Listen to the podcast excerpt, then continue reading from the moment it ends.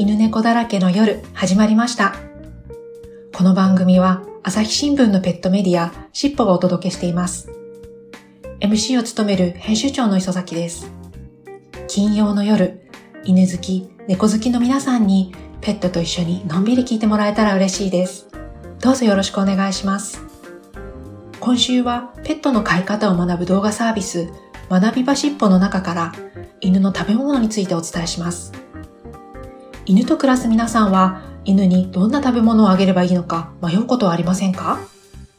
今回は犬の習性をもとに適した食べ物について考えてみましょう。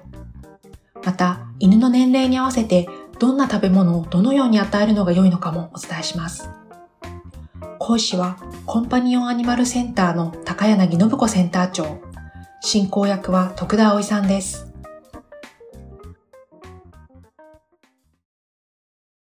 犬の習性とライフステージごとの対策ということで、これから少し説明をしていきたいと思います。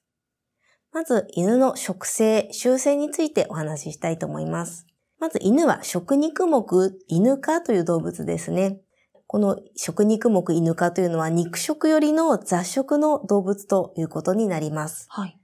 で、まあ私たち人間はね、雑食ですけれども、ワンちゃんは、えっ、と、肉食に近い雑食と言えますね。本来は群れで大型動物を捕食していたという動物です。獲物は毎日狩りが成功するとは限りませんので、取れた時に食べだめをするという習性があります。なので、食事の間隔は長く1回の量が多いんですね。これは猫ちゃんとまたちょっと違うところになります。猫ちゃんは完全に肉食で、こまめに食事をする、そういった動物になりますが、ワンちゃんの場合は逆ですね。あとは、あの、まあ、不肉って書くとちょっと 嫌な感じもあるんですけれども、時間が経った取り立てではないものも、元々の習性で食べていました。掘って貯蔵しておいて後で食べるということをしていたんですね。なので、比較的、あの、冷たいものも食べることが分かっています。ただ、苦いものは苦手です。そして甘いものは、あの、好きなんですね。という特徴があります。では、一体1回の食事でどれだけ食べられるかということになります。フードは、まあ、これも最近は本当にあの、個体差があるなというふうに思うんですけど、基本的には食べられるだけ食べてしまう、まあ、食べだめをする動物なので、与えた分は食べてしまうことが多いんです。例えば、まあ、あの、体重の20から25%の量を食べることができるというふうに言われておりまして、あの、具体的に言うと、まあ、例えば5キロぐらいの小型犬ですね、トイプードルさんとか、えっ、と、そういったちっちゃなワンちゃんでも1キロぐらいは食べてしまうよということですね。なので、えっ、と、食べさせすぎてしまうと、もちろん消化不良性の、まあ、消化不良による下痢を起こしたり、吐く、嘔吐につながることもありますので、十分に注意が必要になります。はい。本当にたくさん食べられてしまうそうなんですね。びびっくりするぐらい食べてしまうことがあります。はい。はい。そして、犬は人間ではありません。ということですね。飼い主様の中には、毎日ペットフードばっかりでかわいそう。あとは、お腹壊しちゃったから自分の薬をあげてしまおう。ということで、あげてしまう方が中にはいらっしゃいます。ただ、えっ、と、実はやはりですね、家族同様、もう本当に家族として皆さんワンちゃんを一緒にあの生活していらっしゃるとは思うんですが、ただ、構造上はワンちゃんは人間ではありません。人と同じものを食べさせることが健康にいいというわけではないんですね。なので、必要な栄養素がもう基本的に違うということをよくご理解ください。食べさせると死んでしまったりすることもあるので、食べさせてはいけない食べ物っていうのは、やはり最低限覚えておくべきかなと思っています。そして、人間の薬やサプリもあげると死んでしまう、そういったものもありますので、注意が必要です。自己判断であげないようにしてください。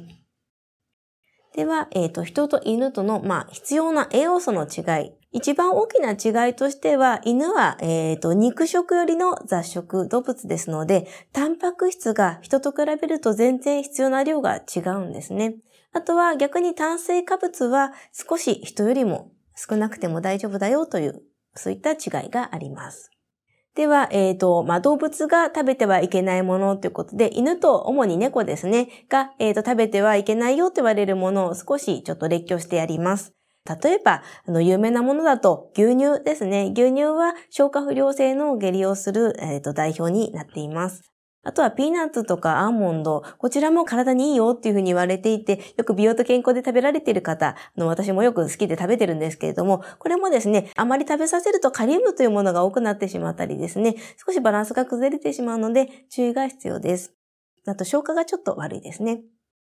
あとは、お肉だけの食事。これもよく聞かれます。雑食の動物です。なので、肉だけというのはバランスがちょっと崩れてしまうんですね。で、基本野生動物だった時の犬というのは、もちろん肉食というか、あの、狩りをして食べてたんですが、草食獣の胃袋まで一緒に食べて、内臓も食べてたんですね。そうすると胃袋の中には、やはり、あの、植物が入っていたということで、それで栄養を補っていたということもありますので、やはり肉だけというのは良くないかなと思います。あと、鳥の骨ですね。鳥の骨に限らず、あまり硬い骨は避けてしまうというか、こう、割れ方によってはとんがってしまうので、それがまあ飲み込んでしまったりすると腸を傷つけることもあるので、ちょっと注意が必要になります。主なものだけちょっとピックアップして説明しました。では、ここまでは食性と習性についてご解説いただきましたので、ここからは犬の寿命とライフステージについて教えていただきます。先生お願いします。では、今度は寿命ライフステージという話をしていきます。人と同じように犬も年齢によって消化機能が変わっていきます。犬の寿命とライフステージを知ることで、フードを変えたり、与える回数を変える必要があると思います。年を取るということは、見た目も変わりますが、消化能力も変わってきます。で、0歳の子犬の時ですね。この頃はやはり人間のあの子供と一緒で消化機能は未成熟です。なので、ちょっとしたことで下痢をしたり、吐いたり、まあ、ストレスとかもね、弱いですし、あっという間にこうちょっとね、下痢がひどくなったりなんてこともあります。で、大体まあ0歳超えて1歳、2歳ぐらいになってくると、あの、しっかりとお腹の方の消化器の、あの、未成熟なところもだんだん大人になってきて完成されていきます。そして8歳、このくらいになると、だんだんシニア期に入っていきます。シニア期になると、やはり徐々に徐々に消化機能は落ちていきますので、今まで大丈夫だったフードが合わなくなってしまって、下痢をしやすくなったり、吐きやすくなったりっていうことが徐々に出てくる年齢になります。そして最後ですね、16歳。このぐらいになるともうかなりあのご長寿というか、えっ、ー、と、高齢になってきます。やはり、えー、消化機能もこれも人と一緒です。消化がなかなかできづらくなったり、食べるのが難しくなってきたり、ポロポロこぼしちゃったりなんてことがあります。そして、だんだん食欲も落ちてくる。これが、まあ、年齢による変化になりますね。では、実際、まあ、犬猫の寿命を知っていますかということで、犬でだいたいまあ14.29歳ということで、えっ、ー、と、実は、超小型犬、小型犬と言われるちっちゃい子たちの方が寿命が長いということが分かっています。あとは大きさだけではなくて、犬種によっても需要が違うということが分かっています。で東京で暮らす犬の、えー、全体の平均寿命は13.7歳でしたよということですね。で、あとは、え、ー、と、雑種犬、まあ、ミックス犬ですね。の方が、まあ、準決種の子よりも、ちょっといくらか長かったよというデータが出ています。自分の飼われてるワンちゃんがどの犬種なのかなってこともね、あの、含めて寿命がどのぐらいかなってことは、これはやはり個体差がありますけれども、あの、覚えておくといいかなと思います。悲しいですけれども、ワンちゃんたちは私たちよりもずっとずっと早く一生を終えてしまうんですね。で、最初のまあ1年はパーッと大きくなって大人になって、それからはだいたい私たちの1年がワンちゃんの4年ぐらいに当たるというふうな形でよく言われています。ただ先ほども言ったように犬種だとか、えっ、ー、と、サイズですね、小型なのか中型なのか大型なのかということで、少し、あの、年の取り方が違います。では、えっ、ー、と、ライフステージによって違う消化器トラブルということで少しお話をしていきます。消化器トラブルいろいろありますが、子犬で多いトラブルと、まあ、お年寄りの事件に多いトラブルという若干違いがあります。で、コインルでよく来院されるあのトラブルですね。異物誤食といって、食べ物ではないものを食べてしまって、腸に詰まってしまう。腸閉塞を起こすとかですね。盗み食いをしてしまって、えっ、ー、と、人間のものを食べてしまうとか、そういったことが比較的よくあります。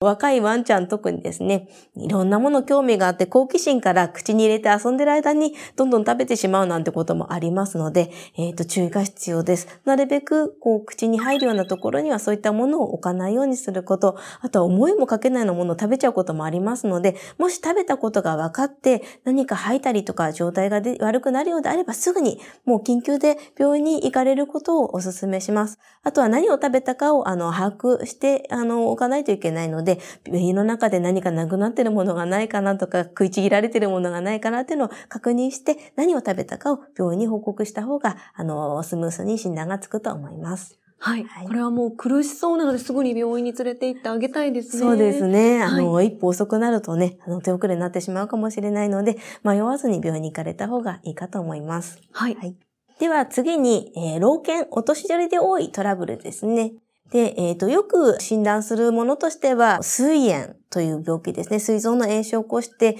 消化器症状が強く出る、吐いたり、下痢をしたり、ご飯食べなくなったり、お腹を痛がるといった病気が比較的多く見られます。あとは、腫瘍ですね。あの、消化管に限らず他の腫瘍でも、えー、消化器トラブルが出ることがあります。あとは内分泌疾患、ホルモンの、えー、ホルモンを出すところの造形の異常でも、えー、消化器トラブルが出る、下痢や嘔吐が出ることがあります。で、だんだん悪くなったり繰り返す場合は、やはり詳しい検査が必要になることが多いです。なので、繰り返す悪くなる、そういったことがあれば、一度病院の方に受診されることをお勧めします。いかがでしたか？ぜひ参考にしてみてください。今回ご紹介した学びはしっぽは、犬や猫についての正しい知識が学べる有料のオンライン動画サービスです。14日間の無料お試しもありますので、学び場しっぽで検索してみてください。それでは犬猫だらけの夜、お別れの時間となりました。来週も金曜午後8時にお会いしましょう。どうぞ楽しい週末をお過ごしください。